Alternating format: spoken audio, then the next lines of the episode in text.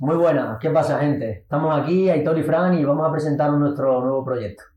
Pues sí, venimos a presentaros nuestro podcast. La verdad es que después de bastantes problemas técnicos, por fin hoy hemos empezado a grabar. Por fin. Y, y nada, quería, em, nos hemos embarcado en este proyecto porque creemos que os podemos aportar información de valor acerca del mundo de la nutrición, el entrenamiento, la fisioterapia, eh, la neurociencia aplicada a estos ámbitos y, bueno, la salud en general, ¿no? Me presento un poco, yo soy Aitor, he estudiado biotecnología y ahora me encuentro haciendo el técnico superior en dietética, ya que la nutrición es lo que me apasiona. De hecho, llevo bastante tiempo en este mundillo. Y, bueno, nada más. Fran, cuéntanos un poco. Pues nada, primero de todo pediros perdón por la imagen y el sonido, esto lo iremos mejorando poco a poco. Y nada, como dice Aitor, pues hemos tenido bastantes problemas técnicos. Yo me presento, yo soy Fran, eh, llevo estudiando, estoy estudiando fisioterapia, voy a terminar este año ya si se da toda la cosa bien, tengo que entregar el TFG. Y nada, venimos aquí a presentaros nuestro podcast.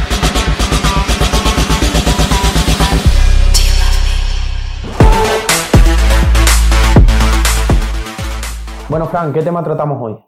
Pues yo creo que para inaugurar el podcast podríamos poner un poquito a la gente en contexto, ¿no?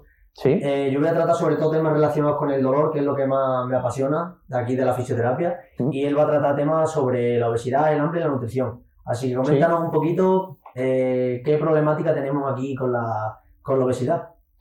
Vale, pues en principio ya lo hablamos el otro, un poco, eh, el otro día un poco los dos, ¿no? Que las cifras de, de prevalencia son bastante alarmantes.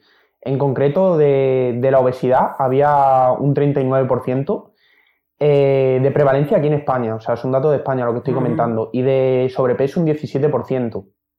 No sé exactamente si son intercambiables, es decir, si de obesidad es un 17 y de sobrepeso un 39, pero bueno, en general eh, superan el 50%, ¿no? En los problemas con, con la ganancia de peso la corporal, digamos. de, de sobrepeso, ¿no? Y también tenemos que tener en cuenta otra cosa, que estas mediciones únicamente están basadas en el índice de masa corporal, que es una medida que da bastantes fallos. ¿Por qué? Pues porque hay personas que están en normopeso, pero son, están metabólicamente enfermas, digamos, ¿no? Personas que, que, bueno, tú las ves, están en normopeso, pero tienen poca masa muscular y bastante grasa visceral. Incluso Y eso no entra en las prevalencias. Incluso también puede ser que alguien como un culturista entre dentro de las tasas de sobrepeso o de obesidad y es puro Mm. músculo, ¿no? Eso es, ahí tendríamos el problema contrario, ¿no? Una persona Sí, que sí. tiene gran masa muscular y poco porcentaje graso, pero por el índice de masa corporal, que es una medida que se está utilizando mucho actualmente, tiene problemas. Porque entiendo que el problema no es que tú peses por encima de X Mm. de lo que deberías, ¿no? Es que también la cantidad de grasa que tú tengas. Sí, la problemática viene dada la cantidad de grasa en, en gran parte, ¿no? Eh, Evidentemente, en pesos excesivos, sea de masa muscular o, o de grasa corporal, eh, va a haber problemas de salud.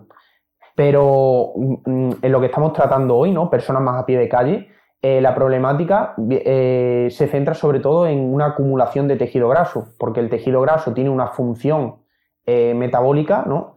Y, y se produce una alteración del metabolismo, digamos, Sí, a es nivel decir, general. que la grasa no está ahí y ya está, Eso sino es. que funciona también y tiene acciones en nuestro metabolismo que Eso es. entiendo yo que Produce inflamación, producen cosas, igual que el músculo también es metabólicamente activo. Una Sí, persona sí, que tiene una buena masa muscular, eh, su músculo no, no está ahí para sostener el tejido ni nada, sino que hay una producción de, de ciertas moléculas que, que también favorecen un metabolismo. Sí, pero Correcto. el músculo al final es más fácil de entender que tenga un- una función metabólica, ¿no? Porque la gente sabe que se contrae, se estira, tiene su, su función de, de movimiento, ¿no? Nos Mm. proporciona movimiento, pero la grasa parece que está ahí y ya está. Ah, estoy gordo, tengo grasa. No solo eso, como nos has dicho, tiene función metabólica. Mm. ¿Y cuáles son los principales factores, dirías tú, que hacen que una persona tenga sobrepeso o u obesidad? Pues mira, curiosamente, uno de los factores que más determina, eh, y esto es, es curioso, ¿no? Que más determina el sobrepeso, la obesidad, es el dietista. El dietista. El dietista. Eh, a ver, no el dietista como tal, ¿no? Pero Sí, que la sí, persona sí. haya hecho dietas eh, anteriormente se asocia con peores pesos. O sea, el otro día estuve revisando un estudio que hablaba de personas jóvenes eh, que habían hecho dietas, tenían peores eh, porcentajes de peso o peor cantidad de... eh, no sé cómo, No, no, como... cómo salga, ¿no? Sí, sí, sí. tienen, tienen problemas con el peso de adultos. O sea, que personas con un historial dietético que hayan hecho dieta, ¿no? Lo típico, hago una dieta, me sale mal, estoy un tiempo tal, vuelvo a hacerla, me sale mal, pues esas personas tenían, tenían problemas. Aparte también, eh, como la obesidad es un problema que, tiene múltiples causas, es bastante complicado de entender. Si nosotros nos vamos al dietista o al nutricionista, que lo entienden desde su prisma, desde la alimentación, digamos, eh, queda un poco reduccionista y no se entiende bien a la persona y de hecho el nutricionista puede ser causa de, eh, de estrés y ansiedad por parte de la persona que va a consultar. y, eh, porque básicamente que alguien tiene que comer poco y moverse mucho ya lo sabe. Eso es. ¿no? ¿Por qué sigue estando esa persona con sobrepeso? ¿Por qué sigue teniendo sobrepeso? que vaya a un dietista y te reafirme, no, no, es que comes mucho y te mueves poco. Eso es. Y al final esa persona se tiene que ver en cierto modo, de cierto modo impotente, ¿no? Ante, joder, me está mandando esto y yo no soy capaz y sé que lo tengo que hacer y voy a él y me lo vuelvo a decir. Entonces, ¿qué enfoque que dices tú que deberíamos tener con este tipo de personas? Pues en primer lugar, y ya nos iríamos un poco al modelo biopsicosocial, ¿no? entrar, sí. Eh, nosotros podemos entender o enfocar cualquier problema desde tres aspectos, ¿no? El palabra biopsicosocial, pues lo podríamos enfocar desde el aspecto bio, ¿no? Nos iríamos a las moléculas, eh, a la genética, etcétera, etcétera.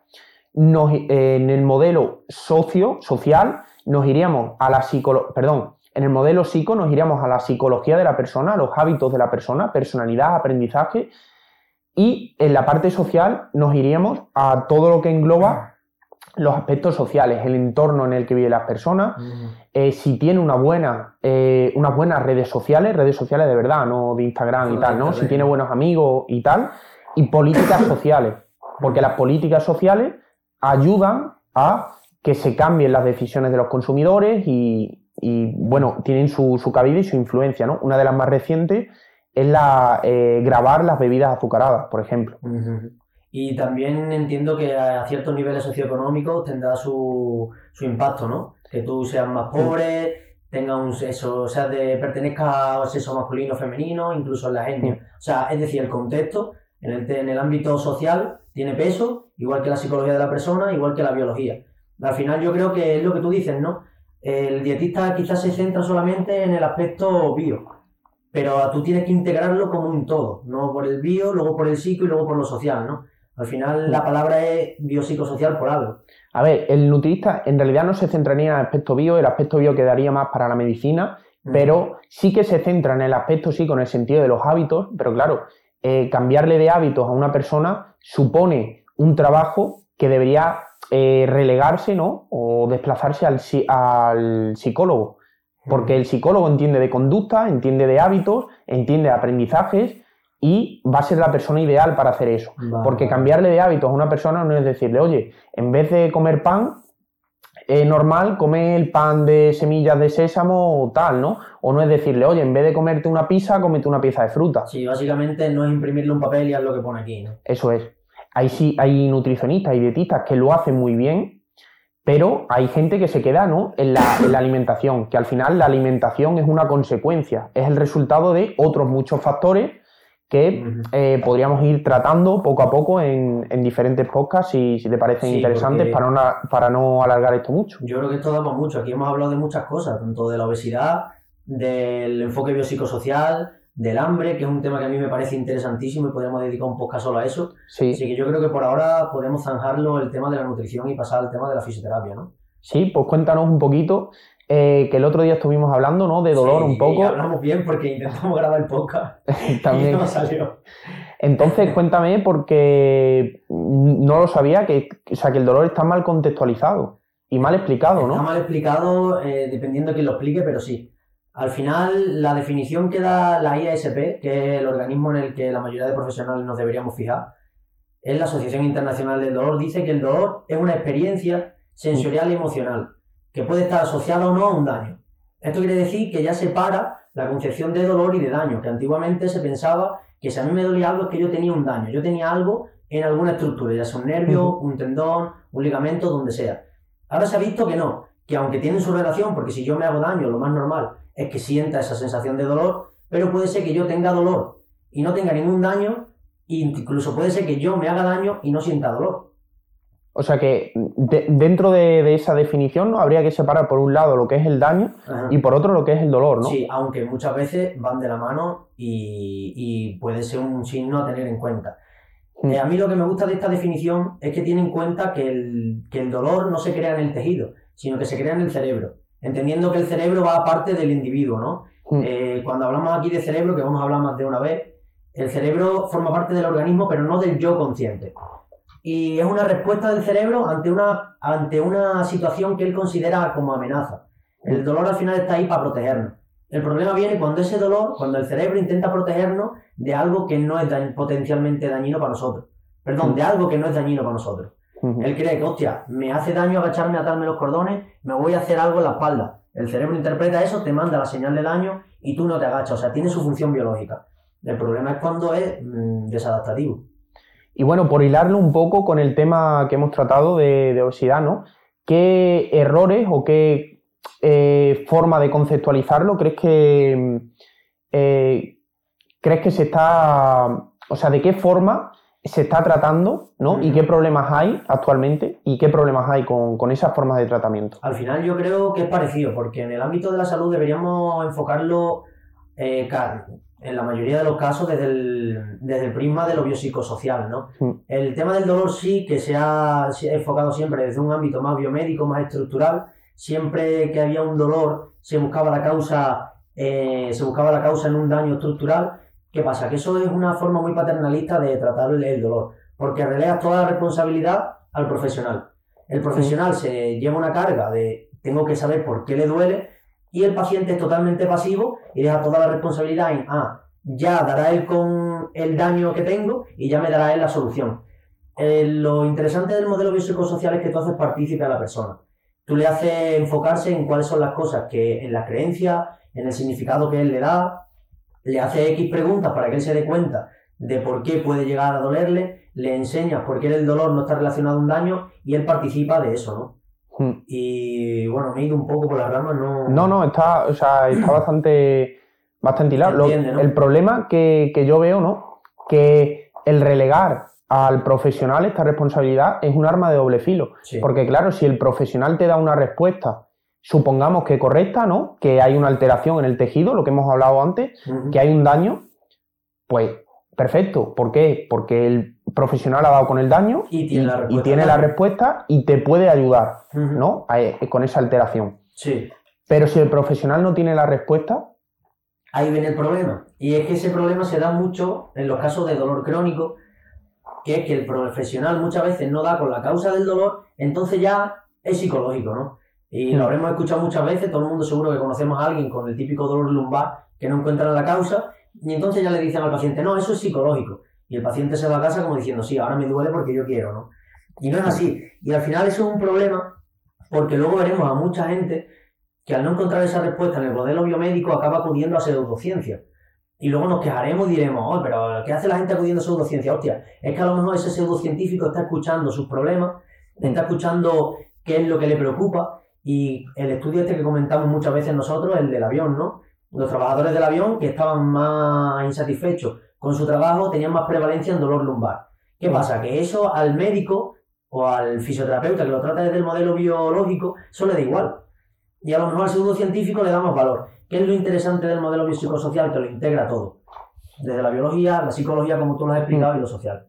Claro, entonces eh, le da un enfoque como hemos hablado un poco antes de, la obesidad, ¿no? que, hace falta un enfoque más integral y no centrarse un poco cada profesional, ¿no? Coge su, lupa o su microscopio y dice, hostia, esto es mi campo de actuación, aquí me centro yo. No, habría que abrir un poco y, coger perspectiva, ¿no? dar un enfoque más holístico, porque si no al final la persona va a ir dando bandazos de un profesional a otro, no va a tener respuesta a ninguno y va a ser incluso peor y puede que se cronifique ese dolor y sea un problema real, un problema un problema jodido. Sí, de hecho, la prevalencia de, dolor crónico también es bastante es muy alta. Es del 20% ahora mismo la, prevalencia global. Y se estima que para el 2050 va a ser del 50%. O sea que es un dato problemático. Y yo creo que deberíamos formarnos en este ámbito. No sé por qué no nos lo explican bien en las universidades. Es algo que todavía no entiendo, pero bueno. Ya iremos profundizando nosotros más en este tema que, que está muy bien. Otra cosa que es interesante con el tema de la parte psicológica ¿no? del paciente es la, el tema de las creencias y del significado que tú le das al dolor. Esto, aunque me gustaría extenderme más en otro podcast, pero por dar unas pinceladas y dar unos ejemplos, en Tailandia, como ya hemos hablado en el podcast anterior, en el intento anterior, en Tailandia los niños de 5 años se pegan puños en la cara tienen peleas con cuerdas sin protección y llegan a casa sin un diente, con el ojo amoratado y no lloran. Es más, para ellos es un signo de, mira, que soy un guerrero, papá. Y el padre se siente orgulloso. Sin embargo, aquí en España o en, el, en Occidente, un niño se cae, se hace aquí una, una, herida pequeñita y llama a la madre con la cara así, y claro, ahí estaríamos hablando del contexto donde tú te has criado, ¿no? Y a raíz de ese contexto, que es la parte social, tú le das un significado que ya es la parte psicológica a ese dolor. Hmm. Y es muy importante, perdón que me esté enrollando tanto, pero es muy importante porque un ejemplo es, yo hago pierna y el día siguiente no puedo ni andar. Pero ¿qué pasa? Que yo le doy un significado a ese dolor, ¿no? A mí me duele porque he entrenado fuerte ayer, yo entiendo que no me estoy haciendo más daño por caminar. ¿Qué pasa si tú te levantas un día y sientes el mismo dolor, pero el día anterior no, no has entrenado piernas? Ya le empiezas a dar vuelta a la cabeza y te da miedo moverte por miedo a hacerte, ¿qué? hacerte más daño. Sí, que al final eh, la expectativa que, tenemos, ¿no? Las vivencias anteriores también, ¿no? Supongo que una persona que haya pasado por cierto tipo de dolores muy graves, ¿no? Por ejemplo, un accidente grave y tal, pueden eh, coger perspectiva y decir, oye, esto, mm, esta vivencia anterior, el dolor fue tal, ahora supongo que ante dolores cotidianos, ¿no? El típico golpe o cualquier cosa de esa, el dolor o la percepción de dolor es, baja, ¿no? O menor que, en otra persona, por ejemplo. Sí, sí. Y también puede ser que una persona que por un dolor al que al principio no le dio importancia, luego eso resultara en una, en una afección muy, muy severa, muy dura, mm. que esa persona luego ante cualquier estímulo de dolor ya esté hipervigilante y ya piense que, que está jodido. Y realmente a lo mejor es un dolor que sería parecido como una tortícolis o un dolor lumbar que no tiene que darle mucha importancia. Entonces eso, que desde la fisioterapia lo podríamos tratar como vosotros el hambre y la obesidad, desde un enfoque más holístico, teniendo en cuenta las preocupaciones, las creencias, el significado que esa persona le da al dolor y centrarnos en la estructura, pero también en todo el resto de cosas. Pues si te parece, cortamos aquí. Sí, yo y, creo sí. y nada, lo que queremos es que para el próximo día, en nuestra cuenta de Instagram, que os la dejaremos eh, por aquí debajo, que nos hagáis preguntas. Abriremos un cajón de preguntas y respuestas, ¿no? Si te parece. Y nos dejéis cualquier tipo de, duda, pregunta o sugerencia para próximos podcasts o. Sí, sí, ya sabéis, sobre temas de lesiones, dolor, nutrición, obesidad, hambre, cualquier tipo de cosas que os genere curiosidad, nosotros estamos aquí abiertos a lo que sea, lo estudiaremos y aquí vendremos a contaros lo que, lo que podamos. Pues Así que nada, muy bien, ¿no? Nos vemos Hasta la próxima.